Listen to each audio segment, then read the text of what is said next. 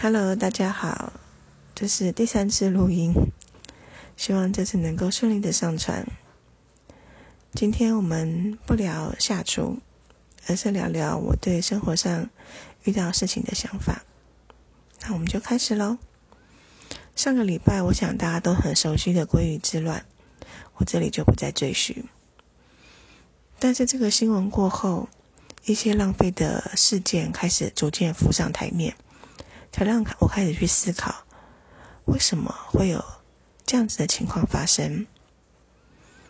一开始，我对于少许人去改名字以符合店家的优惠，我不觉得有什么不对。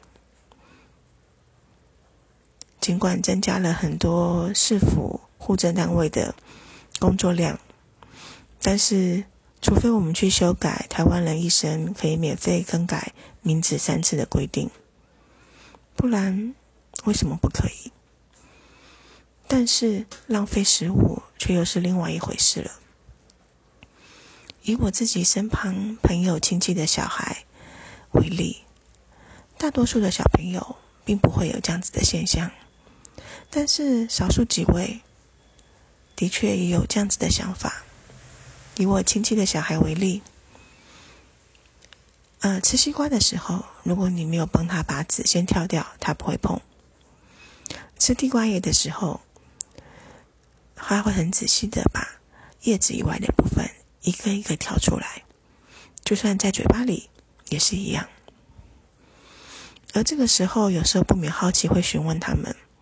小朋友一派天真无邪的跟我说：“我妈妈说。”我不喜欢吃的都可以不用吃。这样的言论，三岁、五岁，也许听来觉得同志可爱，但是这个想法，随着小朋友的年纪接近增长，是否就会变成这一波新闻底下的年轻人呢？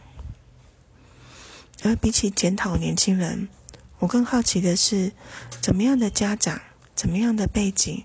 会让他觉得浪费食物是理所当然，一点也不奇怪的。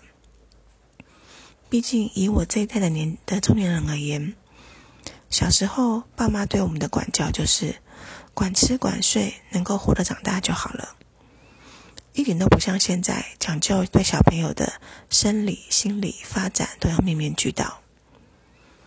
但是比起这些发展，是否在某些时候？我们却忽略了基本的生活观跟价值观呢。尽管我自己并没有小孩，但我一直觉得，在教养小孩的过程中，对爸妈、对家长都是一个很好的重新检视自己生活观跟价值观的机会。就拿出门到家要先洗手这件事为例子好了，以前。老实说，家长不会要求，学学校也许有，但是随着自己逐渐长大，这部分的规范早就消失淡忘了。但最近随着疫情，勤洗手变成我们的生活习惯之一。那有家长会因为自己小时候没有这样子的被教导过，或者没有这个习惯。就忽略或者故意不教小朋友要勤洗手吗？还是我们会跟小朋友说回家要先洗手，但自己却草率以对呢？这个问题我很好奇，而答案就在各自的心里了。那这期节目就到这里了，我们下次再见，拜拜。